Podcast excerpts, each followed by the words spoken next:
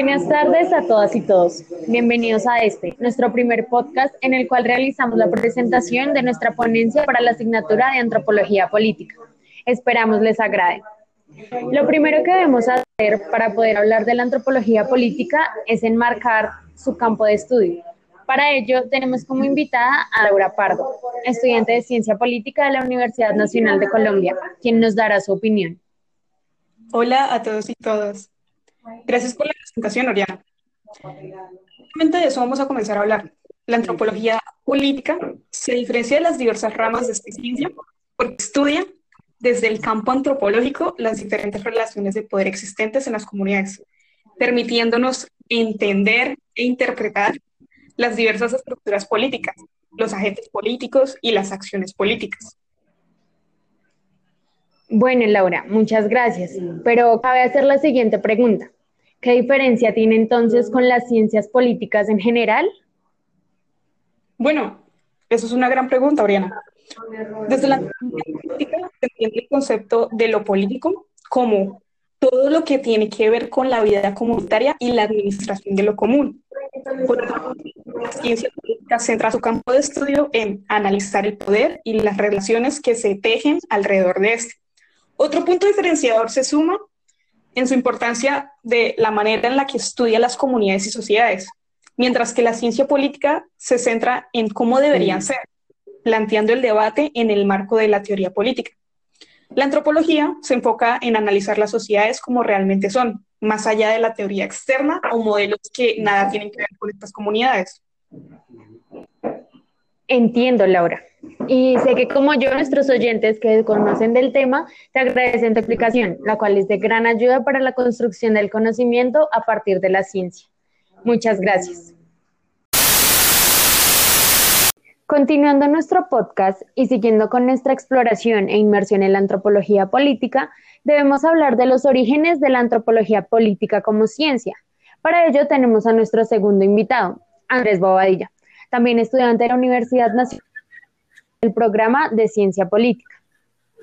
Hola a todos y todas. Buenos días, tardes, noches o la hora que sea que nos estén escuchando. Gracias por la invitación. El nacimiento de la antropología política es un gran avance que nos permite entender a las comunidades que nos parecen extrañas, que no se acoplan a los estándares europeos modernos de lo que podemos llamar sociedad o civilización. Ahora, la antropología política surge como las primeras etnografías que se estaban realizando en los nativos africanos a inicios del siglo XX, especialmente con los estudios de Meyer Fortes, Max Gluckman y Evans Pritchard. En el caso de Fortes y Gluckman eran nacidos en territorio africano, más exactamente en Sudáfrica, pero su formación académica y humanista se dio principalmente en Europa, para ser más específicos en Inglaterra, por lo que valdría la pena plantearnos si esto realmente se dio en el continente africano o en el continente europeo. Vale, es muy interesante lo que expresa Andrés. Es claro. Surgió gracias a las investigaciones de profesores nacidos en África. Empero, todo su trabajo se enmarcó en estándares europeos de la modernidad, por lo que realmente no podría catalogarse como africanos, sino como eurocentristas o europeístas. Eso sumado a su color de piel, pálido como la nieve, diríamos, a su linaje, de raíces europeas y judías, y a su modo de vida, burgués y colonialista. Demuestra una posición clara de privilegio frente a las comunidades que estaban estudiando y no representa realmente la abstracción de pensamientos de los nativos africanos. Más bien es una reproducción e incluso llega a ser una profundización del fenómeno colonialista que sufrió África a inicios del siglo XX claramente una perspectiva de hombres blancos, cisgéneros, heterosexuales y burgueses. No puede definir a una comunidad nativa africana que cuenta con orígenes diametralmente opuestos.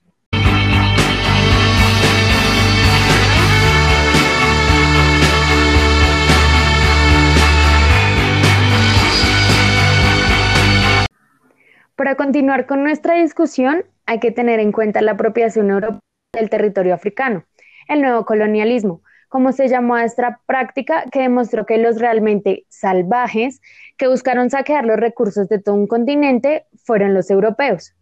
A finales del siglo XIX se produjo el llamado reparto de África, que no fue otra cosa que la división del continente africano entre las potencias europeas. Dicha división se hizo sin siquiera tener en cuenta el origen de los pueblos nativos y no tenían relación alguna con la realidad local de sus habitantes. Esa fragmentación a medida del tiempo fue haciéndose más fuerte con el uso de ejércitos y profundizaron aún más la separación de los pueblos africanos. Prosiguiendo con esa mentalidad colonialista europea, fue que se empezaron a ejecutar medidas racistas, excluyentes y de segregación racial, que separaba a las personas por su color de piel y privilegiaba a aquellos de tez blanca por sobre las comunidades nativas africanas. Conociendo la situación histórica y las problemáticas que ese colonialismo para las comunidades del continente africano, cabe preguntarnos, ¿de qué manera creen ustedes que ecología política en este contexto? Esas, esas políticas que mencionas, Ori, fueron conocidas como apartheid, que no fueron cosa diferente a la legalización del racismo. Se dieron especialmente en el sur de África, y fue el contexto que dio base para los procesos revolucionarios y descolonizadores que vivieron los países africanos en la segunda mitad del siglo XX.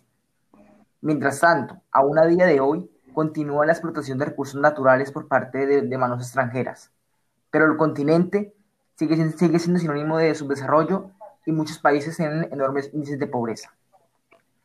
Por otra parte, y aún desde su posición privilegiada, el trabajo de los antropólogos, porque eran todos hombres, cabe marcar, sí fue un aporte de suma importancia, al menos para la época fue un avance considerable, que estudiaba lo desconocido, las formas de organización no occidental que tenían los nativos africanos.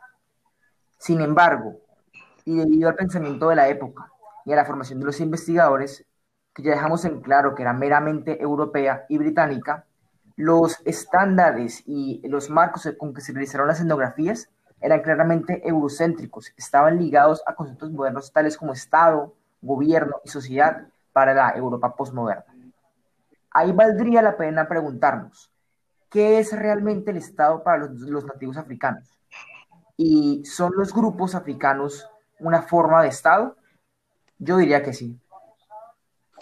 Bueno, para proceder con esta pregunta, en el contexto africano del colonialismo y del comercio de esclavos, hacer investigaciones que permitan entender adecuadamente la cultura y el funcionamiento de sus comunidades es cuanto menos necesario para poder tener una convivencia armónica entre civilizaciones tan diferenciadas. Respecto a la pregunta que planteaba Andrés, podríamos decir que hay dos formas de definir el concepto de Estado. La primera es desde la visión eurocéntrica. Claro, enmarcada en los estados europeos que nacieron a partir de las revoluciones liberales siendo estos estados instituciones consolidadas con fuertes ejércitos, burocracias e instituciones judiciales fuertes. Al otro lado de la balanza se plantea al, Estado como toda forma de relación de poderes, ya sea que existan o no instituciones constituidas.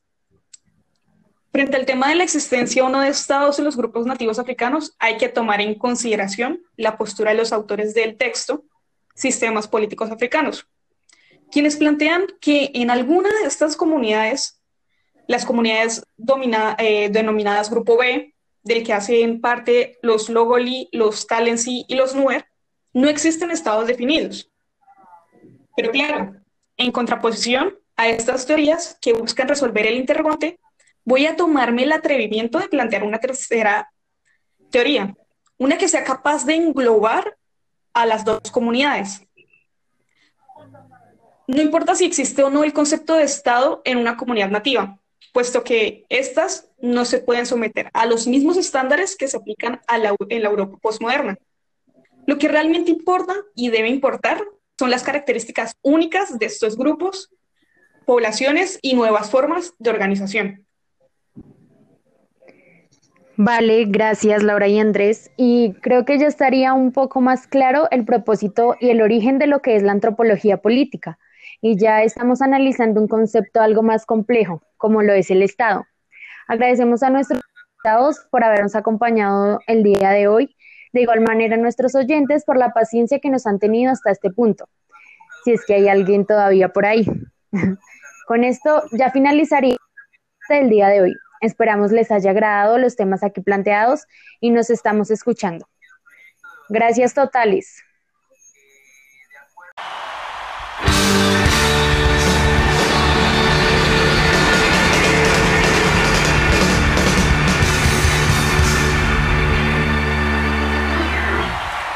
Este podcast fue grabado conjuntamente por Laura Patricia Pardo Fonseca, Oriana Melissa Cruz Cárdenas y quien les habla, Andrés Esteban Bobadilla. Se realiza como una introducción al curso de Antropología Política de la Universidad Nacional de Colombia. Hasta la próxima.